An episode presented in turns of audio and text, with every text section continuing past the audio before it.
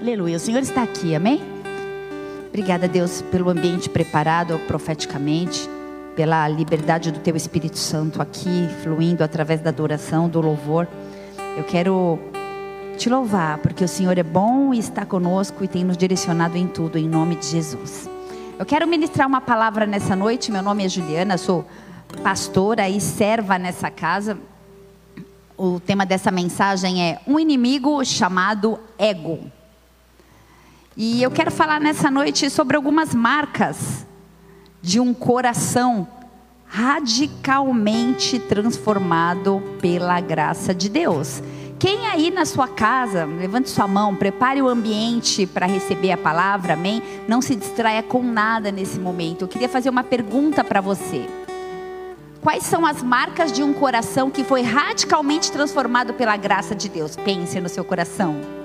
Quem seríamos ou onde estaríamos se não fosse a graça de Deus? Perguntas que não temos respostas, graças a Deus por isso. Seu coração foi transformado por essa graça? Você é uma nova criatura, já fazendo um paralelo com o Ministério de Ensino, nova criatura para aqueles que são os recém-chegados na casa? Responda para você mesmo. Você confia que Deus está no controle de tudo? E eu gosto de fazer perguntas porque eu quero desafiá-los a pensar. Se confiamos em Cristo, como deve ser ou como deve estar o nosso coração? Agora pense e responda, e eu não sei na tua mente, mas na minha vem algumas palavras como gratidão, alegria, amor, graça. E o que que essa graça operou na sua vida além da salvação? Estávamos perdidos, fomos salvos, mas e além? E o ir além? Eu não estou me referindo aqui apenas a um, uma mudança de comportamentos moral. Obviamente, algumas condutas nossas foram transformadas, algumas atitudes, algumas posturas em relação ao nosso passado, em relação ao velho homem, não existe mais para nós. Ainda não é o texto-chave, mas Efésios 4, versículo 28 a palavra diz assim, apóstolo Paulo, o pastor citou aqui na palavra de ministração das ofertas, ele disse assim à, igreja em Éfeso: Aquele que roubava, então não roube mais, pelo contrário, trabalhe, fazendo com as próprias mãos o que é bom, para que tenha o que repartir com o necessitado. Não saia da boca de vocês nenhuma palavra suja ou torpe mas unicamente o que for para boa edificação, conforme a necessidade. E assim, transmita graça. Repete comigo aí na sua casa: transmita graça àqueles que ouvem. E não entristeçam o Espírito Santo de Deus, no qual vocês foram selados para o dia da redenção até aqui. A gente pode fazer, na, na verdade, uma série de ações moralmente virtuosas das nossas vidas após um encontro com essa graça. Essa graça nos faz lembrar quem fomos um dia, quem somos hoje e quem seremos amanhã. Estamos em constante mudança. Não sei na sua vida, mas na minha tem uma plaquinha pendurada. Estamos em obra. Estamos em obra. Amém? Eu vejo aqui pela fé, porque tem pouca gente aqui na igreja, só os servos que estão na transmissão. Mas eu vejo pela fé pessoas do outro lado da câmera, do outro lado do celular, pessoas, homens e mulheres sedentos, cheios de corações que um dia no seu passado, ou deixa eu reformular, pessoas que em seu passado, não hoje, mas que em seu passado tiveram seus corações cheios de medo, cheios de orgulho, cheios de sede de poder, talvez corações que foram transformados pela graça de Deus e como ainda continuam sendo transformados. Amém? Feche seus olhos, vamos orar. A tua graça nos basta, Senhor. A tua graça nos basta, Pai. A tua graça nos basta. O teu poder se aperfeiçoa na nossa fraqueza. Nós queremos bendizer e exaltar o teu nome porque o Senhor é bom como ministramos aqui, tem cuidado de nós. O Senhor é bom e a tua misericórdia dura para sempre. O Senhor é bom em todo o tempo. O Senhor é bom. Em nome de Jesus Cristo, Pai, Vem nos impregnar com essa graça salvadora, mas com essa graça que traz à nossa memória quem nós éramos antes de conhecê-lo. Nós queremos exaltar o teu, o teu santo nome nas nossas vidas. Em gratidão, em ação de graça, quem tu és. Nós queremos nessa noite nos apresentar diante da, da tua presença como sacrifício, como oferta, como o pastor ministrou, vivo, santo e agradável diante de um altar. Um altar onde nos oferecemos como sacrifício. Sacrifício sou eu. Em nome de Jesus Cristo, Senhor, que essa palavra possa nos edificar, nos confrontar, nos ministrar, nos aperfeiçoar, nos moldar, nos levar para mais perto de Ti. Que o Teu Espírito Santo tenha liberdade para transformar para nos lembrar do pecado, da justiça e do juízo. E completar aquilo que o Senhor já determinou antes da fundação de todas as coisas. Espírito Santo nos convence daquilo que precisa ser convencido. Nós nos esvaziamos de nós mesmos e nos submetemos ao teu senhorio e clamamos Dá ordem aos seus anjos a respeito deste lugar, neste templo, mas também nas, em cada casa, em cada família. Em nome de Jesus, que haja miríades de anjos, que haja liberdade para adoração, que haja um espírito de quebrantamento.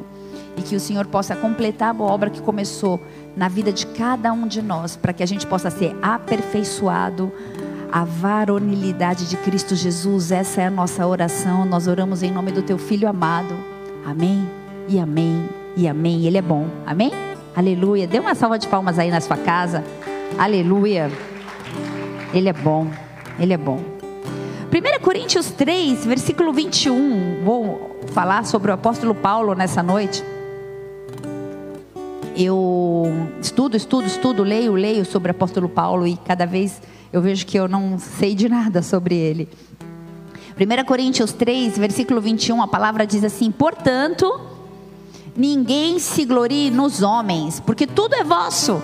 Seja Paulo, seja Apolo, seja Cefas, seja o mundo, seja a vida, seja a morte, seja o presente, seja o futuro, tudo é vosso. E vós de Cristo, e Cristo de Deus.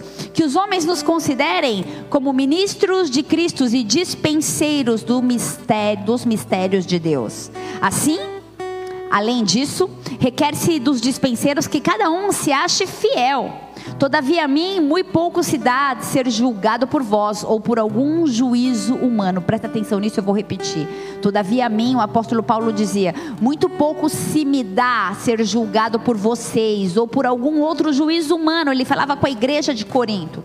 Nem tampouco eu me julgo a mim mesmo, porque em nada me sinto culpado mas nem por isso me considero justificado, pois quem me julga é o Senhor. Portanto, nada julgueis antes do tempo, até que o Senhor venha, o qual também trará à luz as coisas que estão em ocultas, as coisas que estão em trevas, e manifestará os desígnios dos corações. E então, cada um receberá de Deus o louvor. E eu, irmãos, Apliquei essas coisas por semelhança a mim e a Apolo, por amor de vós, para que em nós aprendais a não ir além daquilo que está escrito, não vos ensoberbecendo a favor de um em detrimento de outro ou contra o outro, porque quem te fez diferente? E que tens tu que não tenhas recebido? E se o recebeste, por que te glorias como se não houveras recebido? Até aí palavra dura, né, do apóstolo Paulo para a igreja de Corinto. A igreja em Corinto era uma igreja. Essa carta, eu vou voltar aqui, vou formular. Essa carta, é, 1 Coríntios, foi escrito no ano 50 depois de Cristo. Cristo já havia ascendido, faziam 50 anos, haviam 50 anos. Então o apóstolo Paulo, em uma de suas viagens missionárias, eu não tenho certeza, acho que foi na segunda, estabeleceu a igreja em Corinto.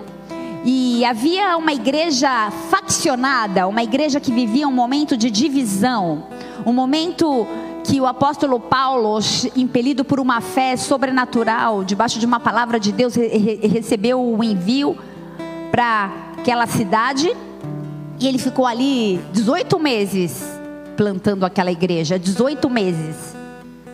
E após ele plantar aquela igreja, ele partiu para outra missão que é, foi em Éfeso.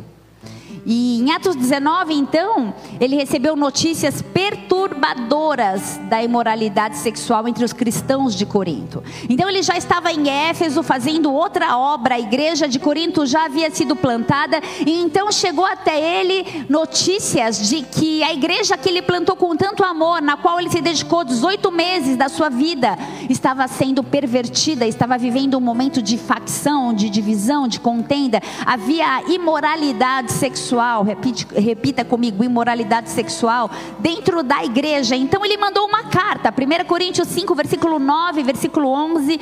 O apóstolo Paulo mandou uma, do, do, ou melhor, versículo 1 Coríntios 5, do 9 ao 11 ele mandou uma carta e essa carta nem foi achada. É, a igreja de Corinto não recebeu a primeira carta que o apóstolo Paulo enviou. Não havia nem temor e nem reverência. Eu vou ler. Já por carta vos tenho escrito que não vos associeis com os fornicadores. Os, e ainda não que inteiramente com os fornicadores deste mundo, ou com os avarentos, ou com os roubadores, ou com os idólatras, porque então vos seria necessário sair do mundo. Mas agora, então assim, essa primeira carta eles não receberam, porque a gente não tem essa carta registrada no, no, no Novo Testamento. E aí na segunda carta, mas agora eu estou escrevendo uma outra carta, que é essa que nós estamos lendo, 1 Coríntios, que não vos associeis com aquele que dizendo-se irmão for fornicador, avarento, idólatra, maldizente, beberrão, roubador ou com tal nem ainda comais. Meu Deus, que igreja sem reverência. Até a carta do fundador, do apóstolo Paulo, eles perderam. Como era a igreja de Corinto? Como era a cidade de Corinto? Eu vou te fazer um pano de fundo, um contexto para você mergulhar e entender. Era Corinto era na época a capital politicada da Grécia. Corinto era o centro de vida comercial, um centro de vida também intelectual, era o empório do comércio mediterrâneo. Era uma cidade conhecida pela luxúria, pela depravação sexual e pela prostituição religiosa. Por quê? Porque a cidade de Corinto abrigava o templo de Afrodite, que no sincretismo religioso ele representa Astarte, que era a deusa fenícia adorada por Jezabel. Então, nesse contexto espiritual e religioso, onde haviam 26 templos para essa deusa, o apóstolo Paulo foi lá e plantou a igreja em Corinto. Quem era a população daquela cidade? Quem eram os membros da, da, daquela igreja? Aquela igreja era composta por, era composta por judeus, negociantes, filósofos, eu te repreendo em nome de Jesus, espírito de religiosidade. Negociantes, filósofos, artistas. Havia uma vasta profusão de povos, de línguas, de culturas, de religiões. Coríntio era uma cultura romana. Era uma colônia onde havia muita cultura romana inserida. Então, os imigrantes italianos moravam ali e haviam também egípcios, asiáticos e gregos. Era esta a membresia de Corinto uma diversidade cultural, uma diversidade social, uma diversidade econômica. Na mesma igreja havia escravos e aristocratas. Você está aí? Havia gente de todo tipo. E nada como igreja, como o pastor disse, né? Igreja é um centro de treinamento porque a gente aprende a respeitar e a lidar com diversos tipos de pessoas, inclusive com diversos tipos de cultura, desde aquela que adora a, a, é, a deusa Fenícia, a Astarte, a Afrodite, desde aquela que tinha em seu entendimento normal a cultuar essa deusa através de relações sexuais, porque eles aprenderam assim. Desde aqueles judeus que vieram fugidos com a perseguição, com a aspersão. Você está aí? Com os filósofos. A gente estava no centro cultural da Grécia. Havia, havia muita filosofia. Havia também os mercadores, por causa do Mediterrâneo. Então era uma igreja onde havia muita competição, onde havia muito ego, aonde havia muita divisão, havia muitas pessoas umas diferentes das outras. Diga graças a Deus. Porque ai do mundo se fôssemos todos iguais. Diferentes pessoas desenvolveram vínculos com diferentes tipos de líderes e tudo bem. Um desenvolve mais afinidade com o líder de célula, o outro desenvolve mais afinidade com o líder do ministério, o outro com um pastor, o outro com um presbítero, o outro com um diácono, enfim. Não há mal nisso. O problema se dá quando o apóstolo Paulo percebe a divisão, um membro da igreja que tinha sido guiado e discipulado pelo apóstolo Paulo, que era o fundador, estava brigando com o outro, que era o líder, que era o Apolo, que também era um bom líder, que foi o que assumiu, que continuou o trabalho. Então, esses líderes, eles começam com uma disputa, um jogo de poder baseado em ego ou em culturas ou em classe social, ou em comparações. E em vez dos coríntios se alegrarem porque eles tinham Paulo e porque eles tinham Apolo, eles começaram a dividir e fragmentar a igreja. Então surgiram as divisões. Um reivindica o direito de ser líder porque foi discipulado para o Paulo. O outro falou: Paulo é o apóstolo por excelência. Ah, mas eu sou amigo íntimo do mestre importante, Apolo.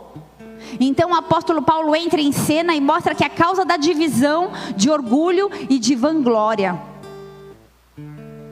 Ou melhor, a causa da divisão é o orgulho e a vanglória.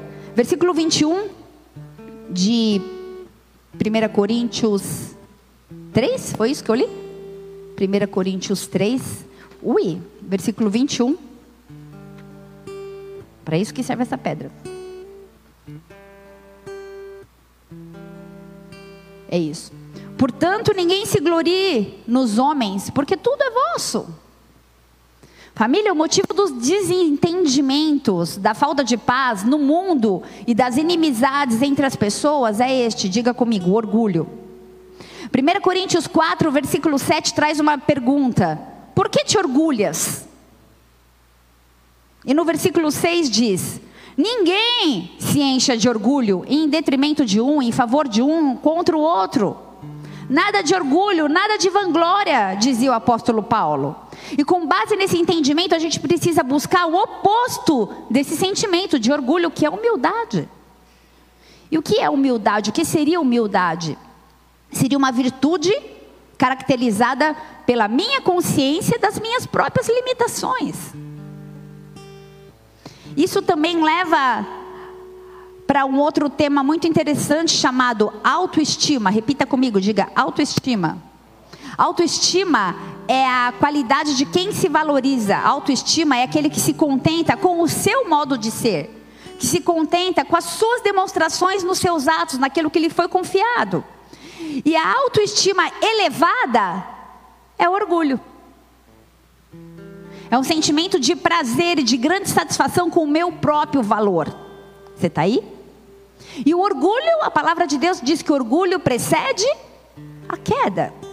Então, até o século XX, acreditavam que a autoestima elevada demais, ou seja, o orgulho, era a causa de todos os males da sociedade. E o que provoca a maior parte dos crimes e da, e da violência? O orgulho. Por que as pessoas são maltratadas? Por orgulho? Porque existe pessoas cruéis? Por orgulho? Porque pessoas cometem os erros que cometem? Por orgulho? A resposta tradicional para todas essas, que, essas questões, essas, esses questionamentos, seria uma palavra que no original se diz rubris. U, ubris, acho que é assim que fala. Ubris, uma palavra de origem grega que significa soberba ou autoestima elevada demais. Então, tradicionalmente, era assim que se explicava o mau comportamento das pessoas. Fulano, orgulhoso, Beltrano, orgulhoso, Ciclano, orgulhoso, tudo era o orgulho.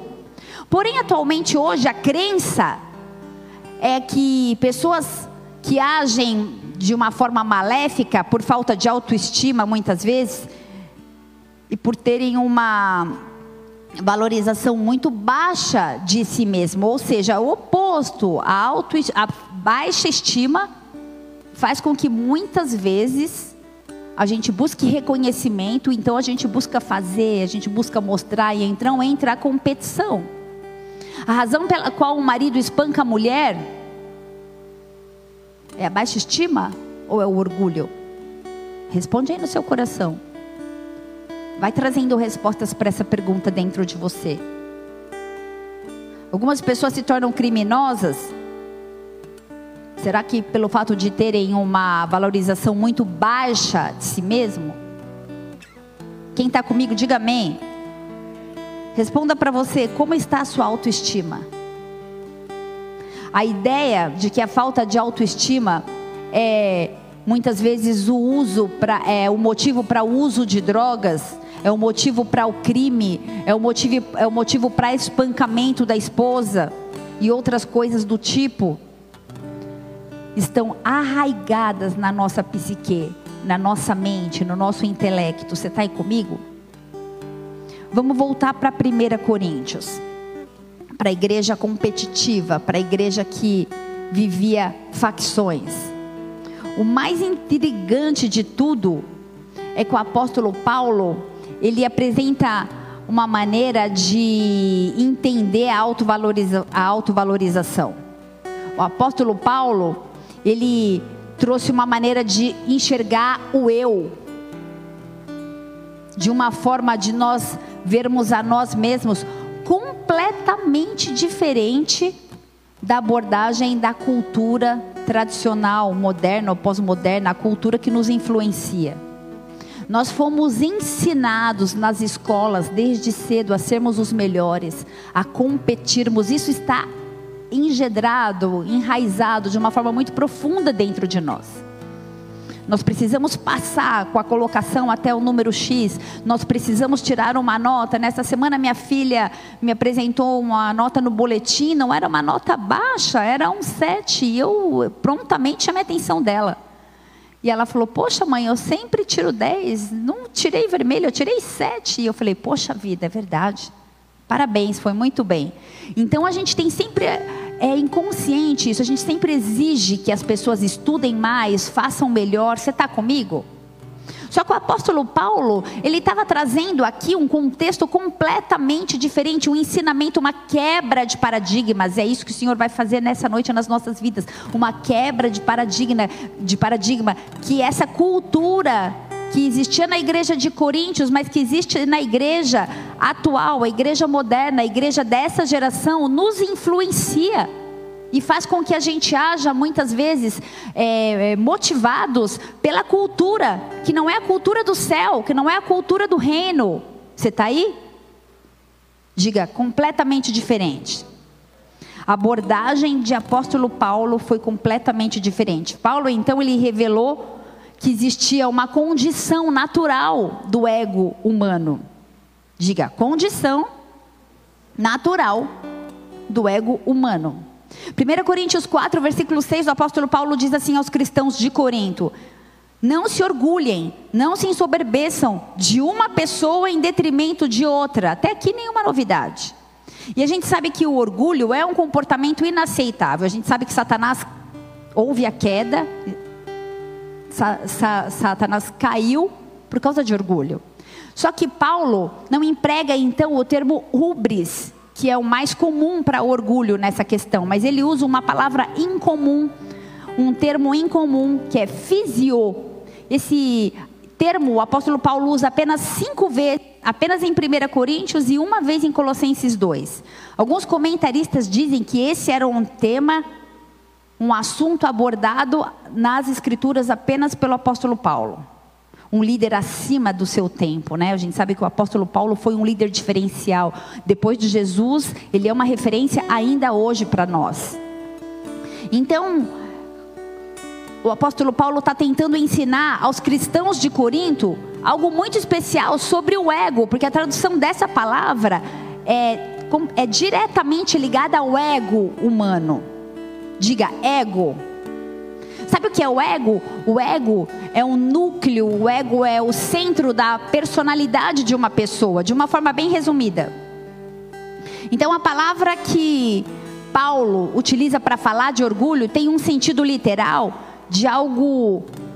Traz essa bexiguinha aqui para mim, alguém? De algo, por favor, de algo super inflado, inchado, distendido. Aí, Fábio, obrigada. Glória a Deus. Aí, será que eu consigo? Consigo. Todo mundo conhece a bexiga, né? Deixa eu ver se eu consigo pegar aqui.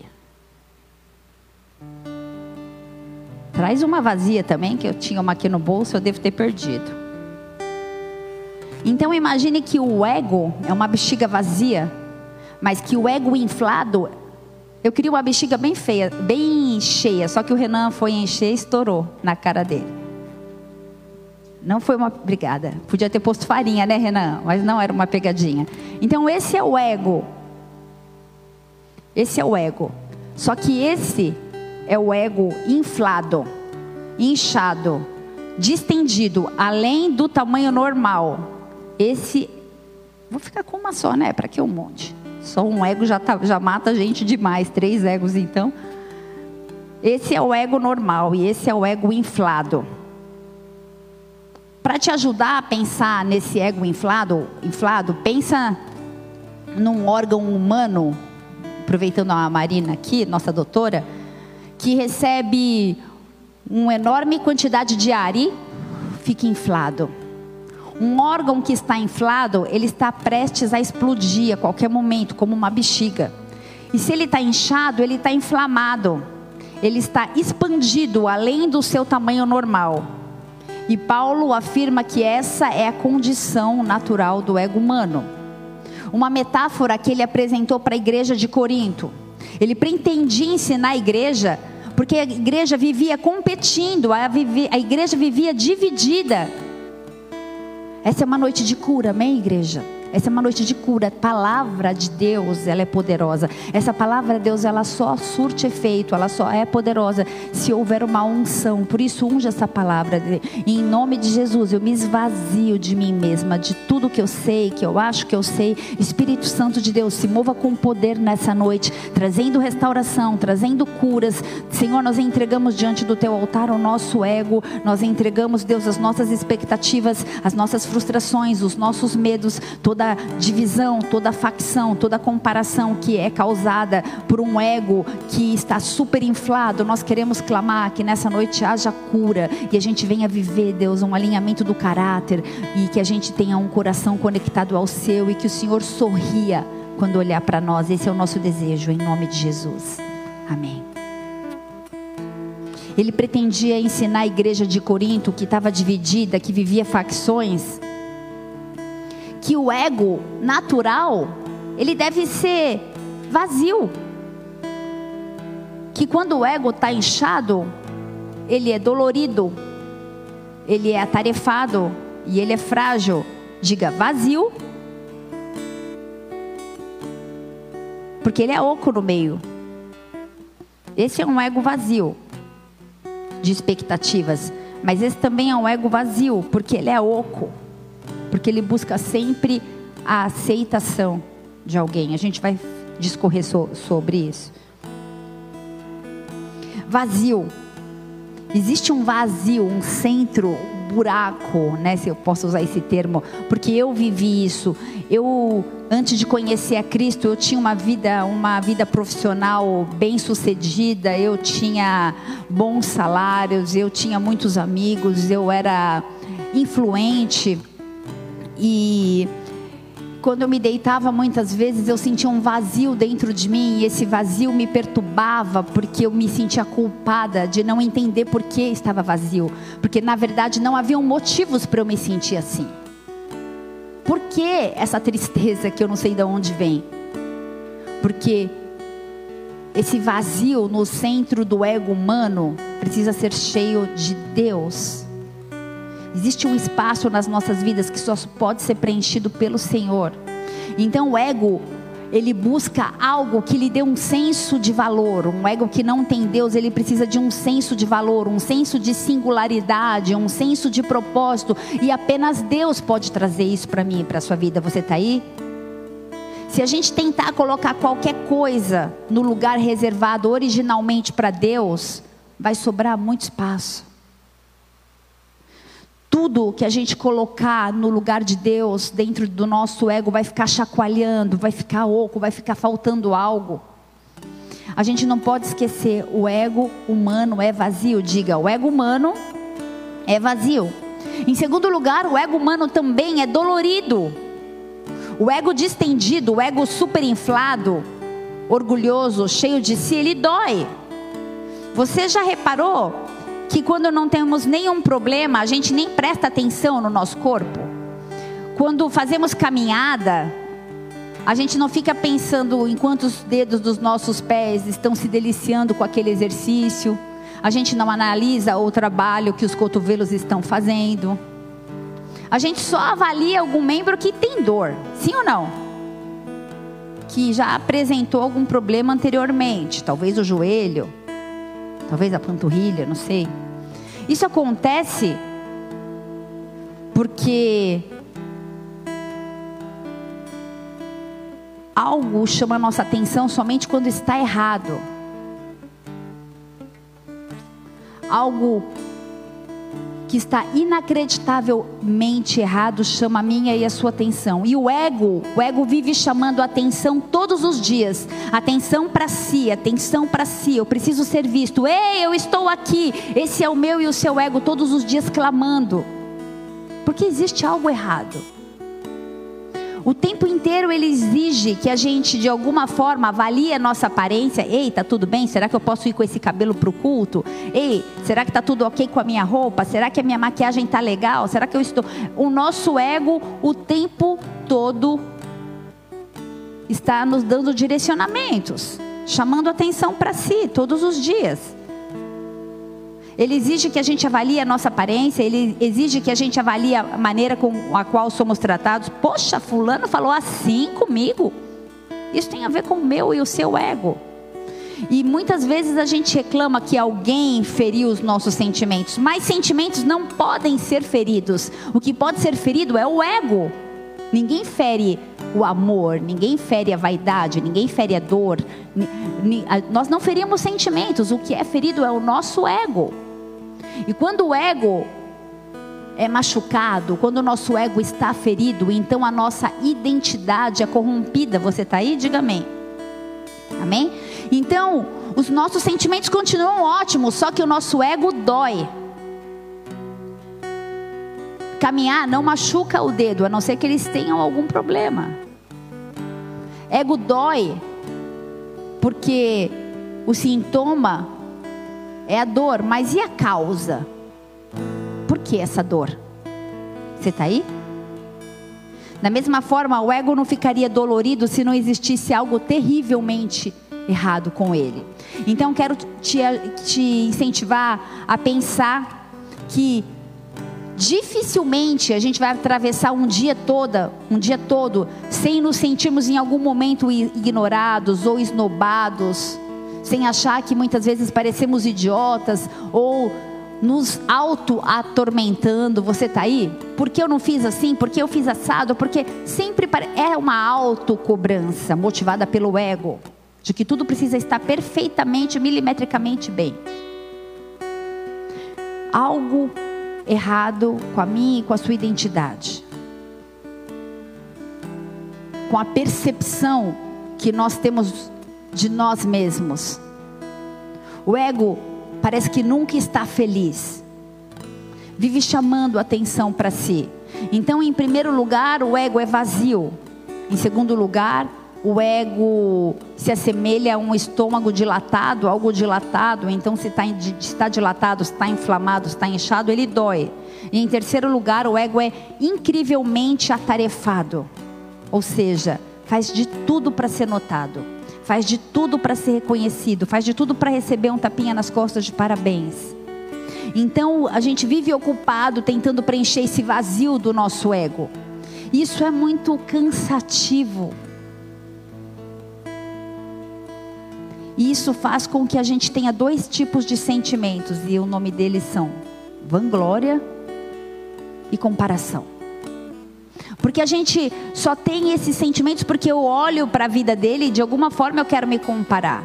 Porque eu olho para a grama do vizinho e de alguma forma eu preciso daquilo que ele tem. Então em 1 Coríntios 4, 6, a gente nota essas duas palavrinhas, comparação e vanglória. O apóstolo Paulo fala: ei, não comparem, não se vangloriem. E essa frase não termina com a palavra orgulho, mas ele diz: nenhum de vós se encha de orgulho e ponto, acabou. Ele fala: não se encham de orgulho uns contra os outros, em detrimento do outro. Essa é a própria essência que significa ter um ego que está sempre buscando essa aceitação, está sempre se comparando. Então, na tentativa de preencher esse vazio e de lidar com esse desconforto que o ego causa, a gente começa a se comparar, a gente faz isso o tempo todo, o tempo todo. Eu li uma frase de C.S. Lewis que diz assim: o orgulho é competitivo por definição. Competitividade é o que se acha no âmago do orgulho. O orgulho não se, faz, não se satisfaz em ter uma coisa, mas em tê-la numa quantidade maior do que os outros têm. Então dizemos que, que as pessoas se orgulham de ser ricas, espertas ou bonitas, mas isso não é verdade. Elas têm orgulho de ser mais ricas, mais espertas ou mais bonitas do que os outros, porque a gente precisa de uma base de comparação. Você está comigo, igreja? Se todos fossem igualmente ricos, ou igualmente inteligentes, ou igualmente bonitos, não ia existir motivo para orgulho. Em outras palavras, nós temos orgulho de ser bem mais sucedidos, ou bem mais inteligentes, ou bem mais bonitos do, do que os outros. Quando aquilo que a gente tem perde a graça, porque a gente começa a olhar o que o outro tem.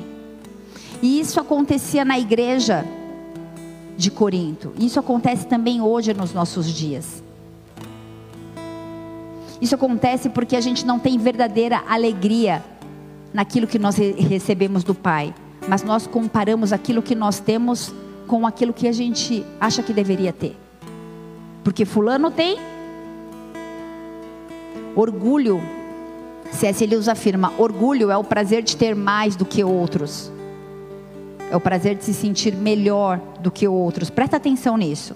A cobiça sexual ela pode levar um homem a se deitar com uma linda mulher e ele faz isso porque ele deseja através da cobiça. Mas o orgulho leva o homem a se deitar com essa mulher só para provar que ele é mais capaz que outro.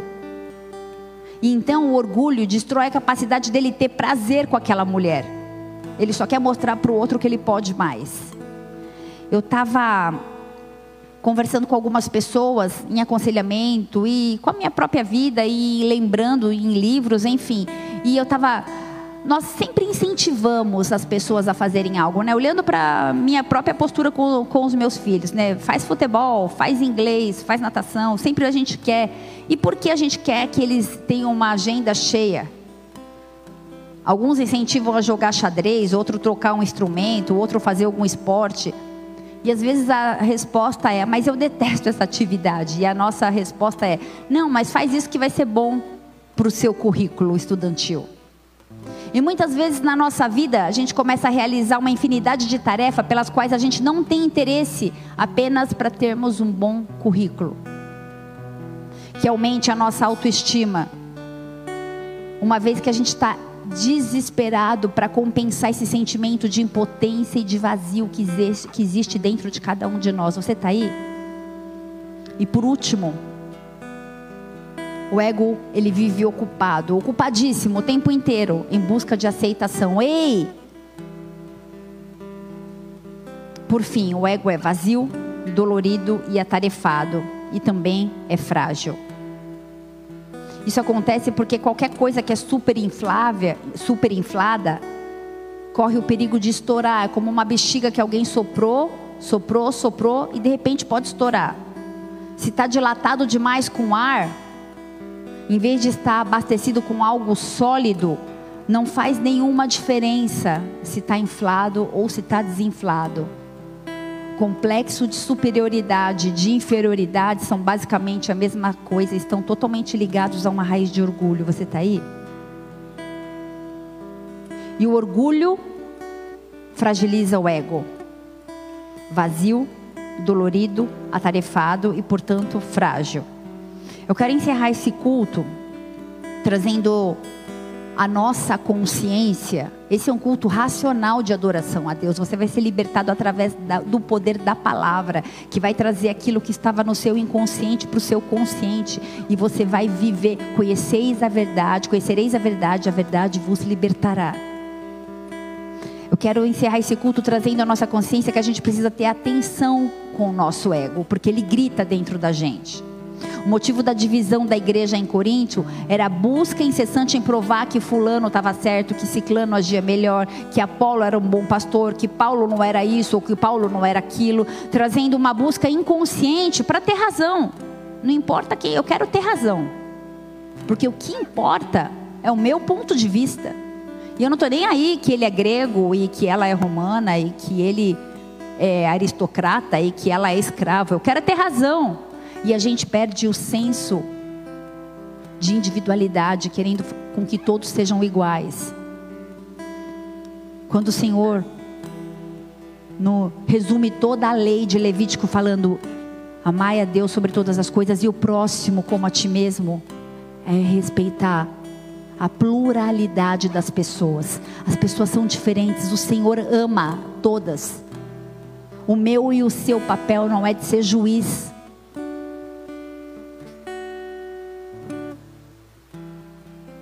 Havia uma busca naquela igreja por poder, por ser a dona da verdade, uma luta com um inimigo chamada, chamado ego. E, eles, e queria dar o exemplo da autoconsciência que eles deveriam ter. Eu quero trazer uma pessoa aqui, uma personagem chamada Madonna. Acho que todo mundo conhece. E a Madonna, ela fez uma entrevista para a revista Vogue há um tempo atrás. E eu vou ler o que, que essa cantora declarou. Presta atenção. O que me impulsiona na vida é o medo de ser medíocre. Esse medo é o que sempre me impele. Eu venço um dos meus desafios e descubro-me como um ser humano especial, mas logo continuo me sentindo medíocre e desinteressante, a menos que eu faça outra coisa espetacular. E apesar de ter me tornado alguém, eu ainda tenho que provar que sou alguém. Minha luta não terminou e eu acho que nunca terminará. Eu preciso admitir uma coisa: que Madonna conhece mais a si mesma do que muitos de nós. E ela continua: sempre que realizo algo, penso, agora eu tenho a confirmação que eu sou alguém. Ela estava falando sempre que ela faz um show ou uma produção nova, ela fala, poxa, eu sou alguém. Mas no dia seguinte eu percebo que se eu não continuar avançando, eu não sou ninguém. Meu ego está sempre insatisfeito. A minha autoestima, o meu amor próprio, a minha necessidade de saber que sou alguém além de mim mesma, nunca é preenchido. Quando as pessoas falam bem de mim, quando as revistas e os jornais me elogiam, eu acho que eu cheguei lá. Mas no dia seguinte eu tenho que procurar essa aprovação de novo em outras coisas. Porque o meu ego é insaciável. O meu ego é um buraco negro, diz a Madonna. Por mais que eu abasteça a dispensa, ela está sempre vazia. Todas as manhãs eu reponho vários itens dentro do meu ego, mas à noite está vazio novamente. Eu me tornei alguém, mas eu ainda preciso ser alguém. Uau, quando eu li isso, eu falei: Meu Deus, ela nem tem Jesus, mas ela tem um entendimento do que o ego está fazendo com a vida dela. Ela sempre quer se mais, mais, mais insaciável, infeliz, nunca tá bom.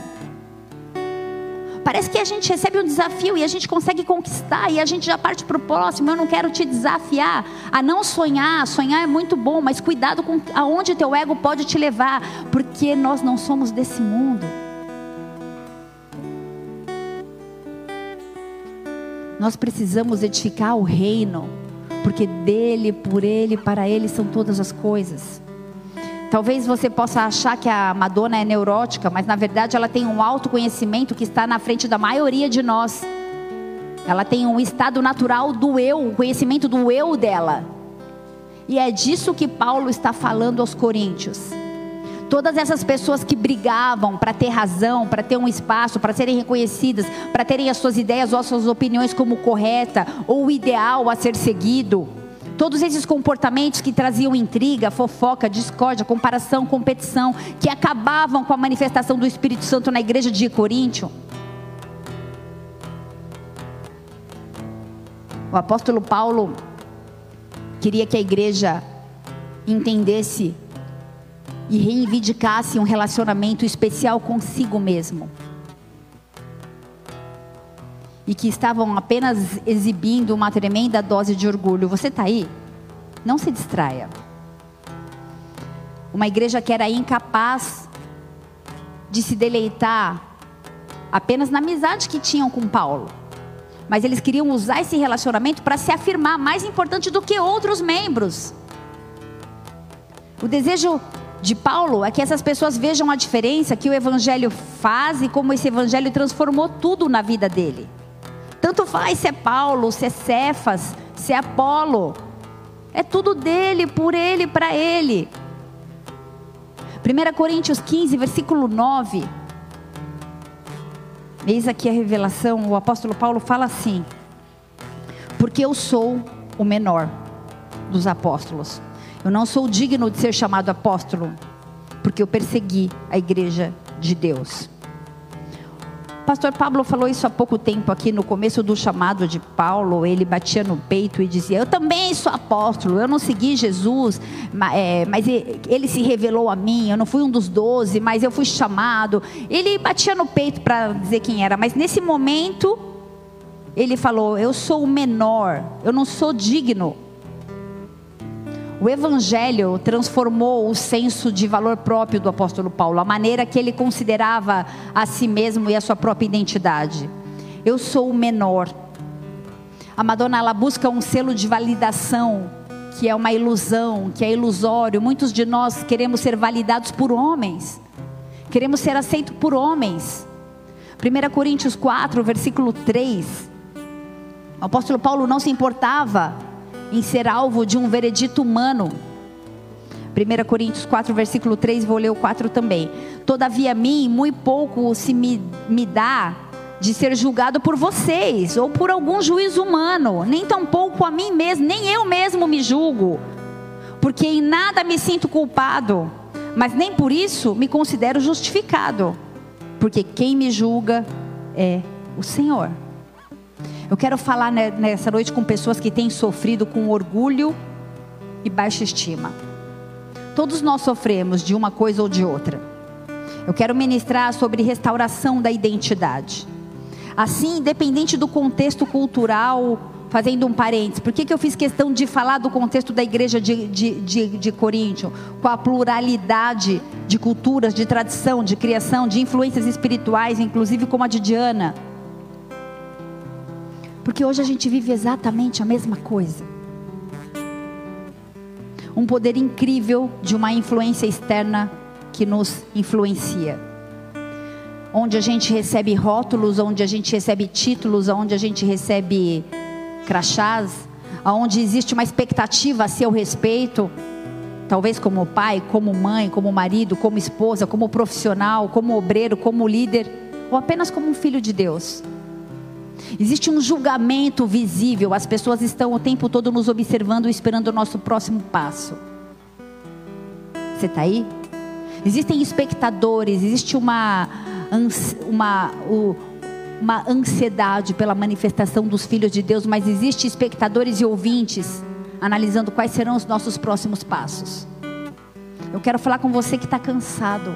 Eu quero falar que tá, com você que está cansado da religião com você que está cansado da competição, com você que está cansado da fofoca, da facção, da inveja, dos ressentimentos, das mágoas, das intrigas, com você que está cansado do ego inflado.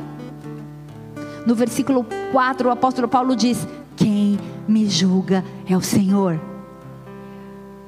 Ele dizia que os padrões alheios causavam muita dor, faziam o ego dele ficar inflado demais. Quem me julga é o Senhor. Ei, eu não consigo viver de acordo com os parâmetros dos meus pais. Ei, eu não consigo viver de acordo com os padrões que a sociedade me impõe. Ei, eu não consigo viver de acordo com os padrões que eu mesmo estabeleci. Eu não consigo viver com os padrões morais. Talvez você esteja vivendo um momento de crise de identidade. Eu sempre digo isso: o Evangelho não é uma lista de regras de eu posso, eu não posso onde Paulo buscava o senso de identidade, os critérios para autoestima e, consequentemente, para perseverar e se manter firme no propósito e no chamado de Deus para a vida dele. Paulo não buscava sua identidade na aceitação da igreja de Coríntios. Ei, no versículo 3, volta para mim. Todavia eu nem ligo de ser julgado por vocês, por algum juiz humano. Nem eu me julgo. Ele não espera uma aceitação da igreja, ele não espera que lhe deem um veredicto de que ele é alguém. Ele não busca neles o sentido da identidade dele. Ele também não busca em si mesmo. Paulo sabe que acompanhar certos critérios na tentativa de conquistar a autoestima é uma armadilha. Aquele que está de pé vigie para que não caia. Paulo encontrou o senso que ele tem de si mesmo, o senso de identidade em Cristo Jesus. Nesse ponto, Paulo sai totalmente da rota. Paulo então avança por um território que é completamente desconhecido para mim e para você. Deixa eu te falar uma coisa: existe uma expectativa inconsciente, inclusive em nós, acerca de um líder de alguém que fala pra gente. Ei, aquela pessoa não pode falhar. Aquela pessoa, mas Paulo diz: Ei, eu sou o menor. Dos pecadores eu sou o pior. Ele falou: Ei, eu sei quantos pecados eu tenho, mas eu venho aqui na autoridade no poder do nome de Jesus. Ele não tinha problema com o ego. Ele não precisava da aceitação dele, ele tinha uma identidade em Cristo. Paulo tinha uma estabilidade, uma profunda influência, uma incrível confiança. 1 Timóteo 1, versículo 15. Nada inquietava Paulo. Ele diz: Cristo Jesus veio ao mundo para salvar os pecadores, dos quais eu sou o pior. Ei, nós não temos a expectativa de vir a uma igreja, sentar e ouvir o seu pastor falar: dos pecadores eu sou o pior. Você nem vai dar crédito para aquilo que ele vai falar, porque o nosso senso de justiça já é estabelecido na hora. Eu não vou, ele peca, como que eu vou ouvir alguma coisa que sai dessa pessoa? Ei, não crie expectativa nas pessoas. O teu líder falhou, o teu pastor falhou, Beltrano falhou, alguém falhou. Ei, sua identidade precisa estar fundamentada em Cristo Jesus. Não crie expectativa naquilo que vão fazer ou falar a teu respeito. Não permita que seu ego fique inflado. Você não precisa de aceitação de homens. Cristo Jesus veio salvar o mundo dos pecadores e eu sou o principal. Eu sou o pior deles. Isso foge das nossas categorias. A gente não está acostumado a ouvir isso da liderança. Que líderes que se afirmam ser o pior do mundo. A gente não está acostumado com pessoas assim tão honestas. A gente não está acostumado com pessoas que pedem perdão dos seus pecados. A gente está acostumado quando as pessoas encobrem, e vestem máscaras e são religiosas. Porque a gente não consegue aceitar que homens falham. O único que nunca falhou e nunca vai falhar é Jesus Cristo. Algumas pessoas me procuram e a gente recebe, né? Ah, pastora, eu estou chegando aqui, quero congregar com vocês. Essa igreja é uma bênção, eu fui muito abençoado, estou cheia do Espírito Santo. Porque na igreja que eu vim, a liderança, o meu pastor, falei: epa, epa, deixa eu te falar uma coisa. Aqui você não vai ter esse tipo de problema. Aqui é tudo perfeito. A igreja é santa, o Espírito Santo se move. Eu sou perfeita. A pessoa olha assim, eu falo: só que isso não é verdade. Eu posso te decepcionar amanhã. Não se desvie por causa de algo que eu falar, o que eu fizer, porque eu sou falha. Dos pecadores eu sou a menor, eu sou a pior. Não crie expectativa em homens porque isso vai te afastar da graça salvífica. A gente não consegue fazer o que o apóstolo Paulo fez. Sabe o que ele fazia? Ele era tão honesto e tão consciente das suas falhas morais mas ele tinha um equilíbrio e uma confiança incrível no poder e na força do Espírito Santo através da vida dele. A gente não consegue saber ser assim, sabe por quê? Porque a gente julga o próximo, mas a gente também se julga. E a gente se condena. E a nossa autoestima fica lá no pé. Ai, coitado de mim, não vou pôr a mão na obra porque eu sou um lixo. Somos mesmo. Mas alguém precisa fazer a obra de Deus. É tempo de se santificar, é tempo de se separar. Eu não estou é, incentivando ninguém a fazer a obra relaxadamente, muito pelo contrário. Santifique-se. Sede santo, porque eu sou santo. Para de usar uma régua de medir, muitas vezes pautada e respaldada dentro do teu conceito, da tua cultura espiritual e cultural, pelos padrões estabelecidos por você mesmo ou por seus pais, que podem estar errados. Ou por uma igreja em Coríntio, que tinha tanta influência que não tinha identidade. Saiba quem você é em Cristo. Qual a sua identidade? 1 Coríntios 4, versículo 3, o apóstolo Paulo fala quando ele não faz isso, ele afirma que ele não admite ser julgado pelos coríntios e nem por ele mesmo. Ele está dizendo que ele está consciente dos seus pecados, mas ele não conecta os seus pecados à sua identidade porque ele é filho. Ele sabe quem ele é. Atenção, presta atenção nisso. Seus pecados e a sua identidade não estão ligados um ao outro. Paulo se recusa a entrar nesse jogo. Ao enxergar o pecado, o apóstolo não permite que a identidade dele seja destruída. Da mesma forma, quando ele tem um bom desempenho, ele não se parabeniza, porque tem tudo a ver com ele, é tudo dele, por ele, para ele são todas as coisas. Aquele que pecava não peque mais, aquele que roubava não roube mais. Mas dos pecadores nós somos o pior, Senhor, muda a nossa mente, muda os nossos conceitos, muda a nossa razão. Nos dá, Senhor, uma mente conectada à tua mente, um coração conectado ao teu coração. Que a gente não julgue nós pedimos perdão por muitas vezes exercemos o papel de justo juiz que é do Senhor. Nós julgamos e sentenciamos pessoas. Nós somos agentes de facção, de divisão, de intriga, de fofoca. Senhor, vem santificar as nossas vidas, vem santificar o teu povo, vem estabelecer a identidade do Filho de Cristo na igreja. Nós queremos clamar, Deus, para que a gente diminua e o Senhor cresça, que a gente diminua e o Senhor cresça, que o seu nome seja exaltado Deus, em nome de Jesus, tira de nós o ego inflado que precisa de autoaceitação, que precisa de massagem, que precisa de reconhecimento, que precisa de tapinha nas costas. Nós queremos ser reconhecidos pelo Senhor, que o Senhor saiba o nosso nome, que o Senhor saiba aquilo que fazemos e Ele sabe o que fazemos em, em secreto. A palavra de Deus diz que nada vai ficar em oculto. É tudo dele, por ele, para ele. Ele enxerga todos os tipos de pecado, todos os tipos de realizações, mas ele se recusa a interligar uma coisa com a outra. Embora o apóstolo Paulo se considerasse o menor dos pecadores,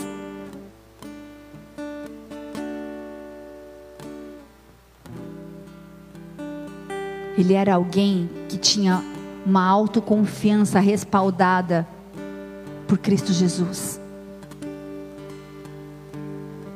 Se me achar, se eu me achar pecadora, se eu me achar cheia de orgulho, de cobiça, de ira, de ganância, de outras coisas, da quais o apóstolo Paulo falou que tinha o coração cheio, muitas vezes a minha mensagem não vai ter relevância. Por quê? Porque nós exercemos papel de juízes. Herandarabasta. Orianda rabastere canta labás. Heranda rabash orianda labás. Espírito Santo de Deus nos constrange ao arrependimento. Leva-nos para perto de Ti. Nós não estamos nessa noite assumindo uma condição de permanecer em pecados, em práticas de pecado. Mas nós sabemos, Pai, quem somos, quem seríamos se não fosse a graça, se não fosse o Senhor, se não fora o Senhor por isso, nessa noite, todo espírito de acusação que tem paralisado, que tem roubado a identidade dos seus filhos, eu quero clamar por um poder de cura, por um renovo, por uma restauração da tua identidade, do teu propósito, do teu chamado.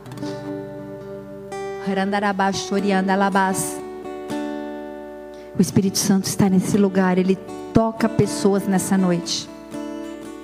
Toda necessidade de aceitação de homens, ele te aceita e ele te ama. Ele te toca e ele te transforma. Para que você se torne cada vez mais parecido com ele. O nosso ego nunca fica satisfeito. Cuidado para não se enfiar numa prisão. Então o apóstolo Paulo leva a gente para esse território completamente desconhecido. O nosso ego não precisa estar inflado, mas ele precisa estar saciado. Que você seja cheio de fome e de uma sede pela revelação da palavra, pela intercessão, pela adoração, pelo profético, pela intimidade, por ter um caráter transformado, por não se importar com a aceitação de homens, mas se importar com a aceitação de Deus. O apóstolo ele está afirmando que ele alcançou um estágio no qual o ego não chama mais atenção para si. Ele alcançou um patamar em que ele não pensava mais nele, se ele fazia algo, não era para ser aceito, mas era para ser bem sucedido. Era para cumprir a carreira, era para completar a chamada, era para cumprir o plano de Deus. Não tinha nada a ver com ele, tinha a ver com o plano de Deus. Você é aceito pela graça de Deus. Você é aceito pela graça de Deus. Você é aceito pela fé em Cristo Jesus. A salvação é de graça. Isso não tem a ver comigo, com você. Não tem a ver com obras para que a gente não venha se gloriar. Baixa sua cabeça, fecha os seus olhos.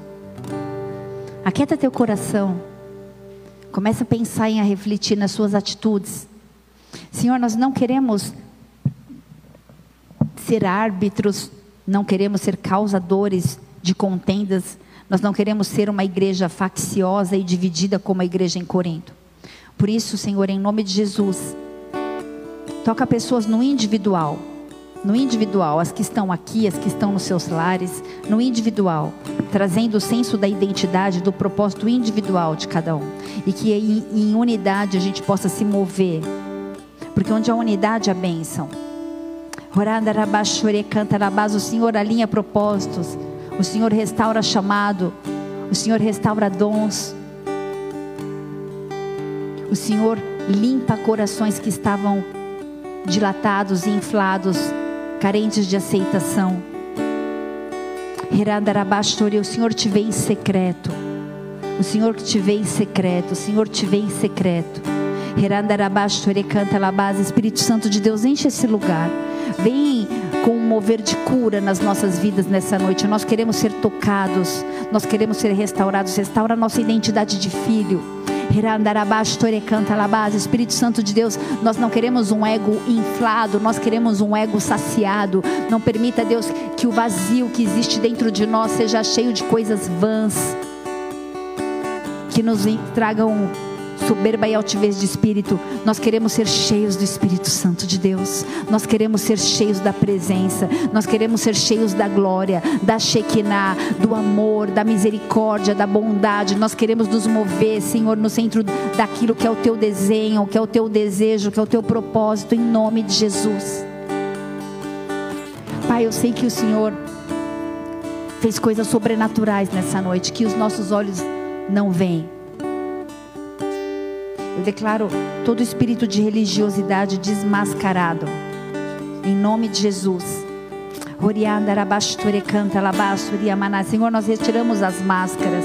Do pecador, nós somos os piores. Do pecador, eu sou a pior, Senhor. Eu sou a pior. Vem transformar o meu coração.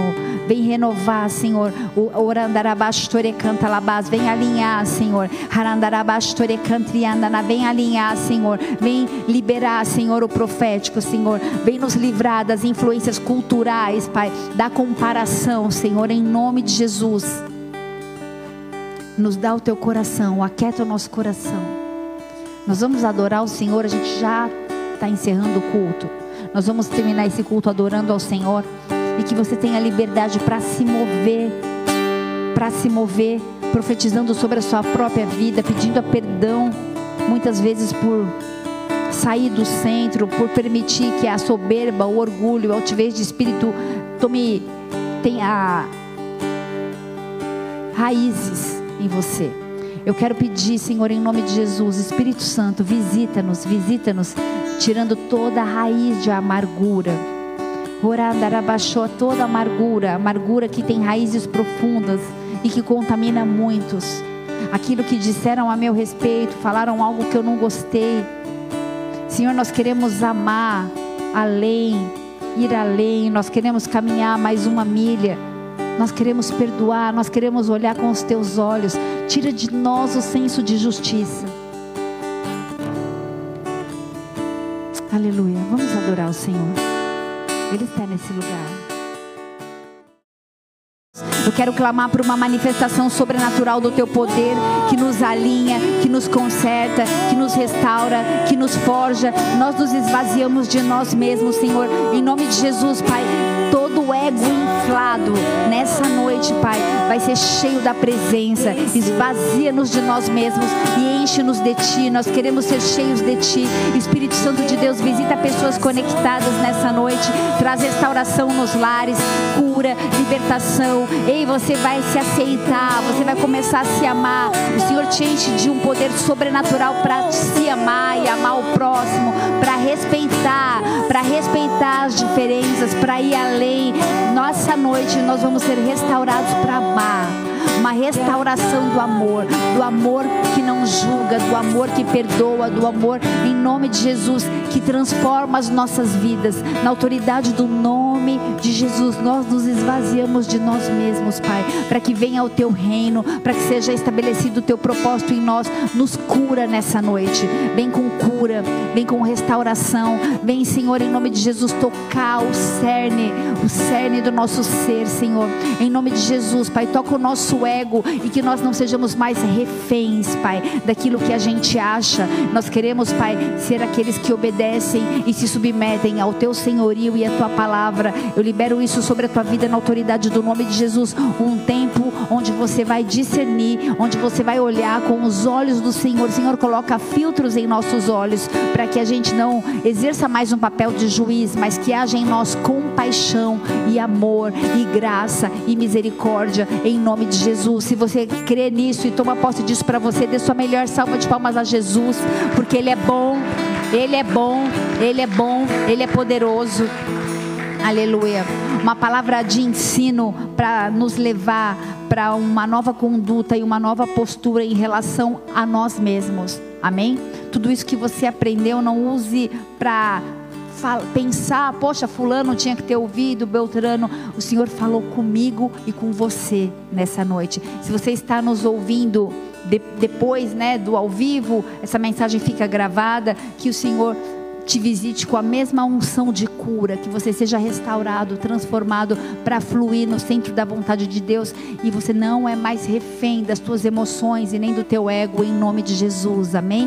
Você é aquilo que o Senhor diz que você é e você é filho, filho amado, no qual ele se compraz em nome de Jesus. Aleluia. Se você ouviu essa palavra e ainda não tinha tido oportunidade de entregar a sua vida a Jesus Cristo, não tinha tido o privilégio de reconhecer a Jesus Cristo e declarar que Ele é o seu único e suficiente Senhor e Salvador, se essa palavra falou com você de alguma forma, se você nunca fez isso, ou se você já fez isso em algum momento, mas isso se perdeu, você entrou em um mecanismo, em um ativismo, em uma busca por aceitação, em uma busca por mostrar algo para alguém, ou você se envolveu em divisões, em facções, em fofocas e contendas e se sente acusado pelo seu próprio julgamento, nessa noite o Senhor te restaura, Ele te toca. Eu quero te convidar a fazer uma oração comigo aí na sua casa com a tua fé. Declare assim: Senhor.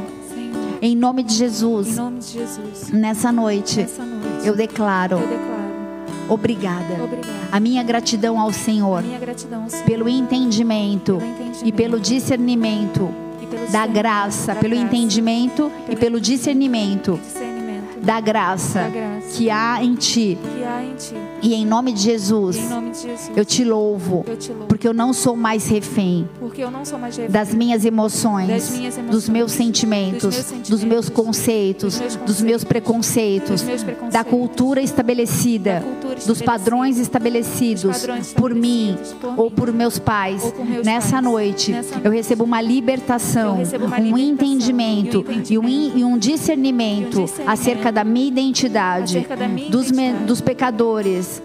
Dos pecadores. Dos pecadores. Eu sou o maior, Eu sou maior. mas eu apresento, Mas eu pedindo apresento, perdão pedindo dos perdão meus pecados. meus pecados. Purifica-me, Purifica-me, lava-me, lava-me, restaura-me. restaura-me. Em nome de Jesus, Jesus. eu reconheço que o Senhor morreu na cruz, morreu na cruz. mas ao dia Mas ao terceiro dia ressuscitou.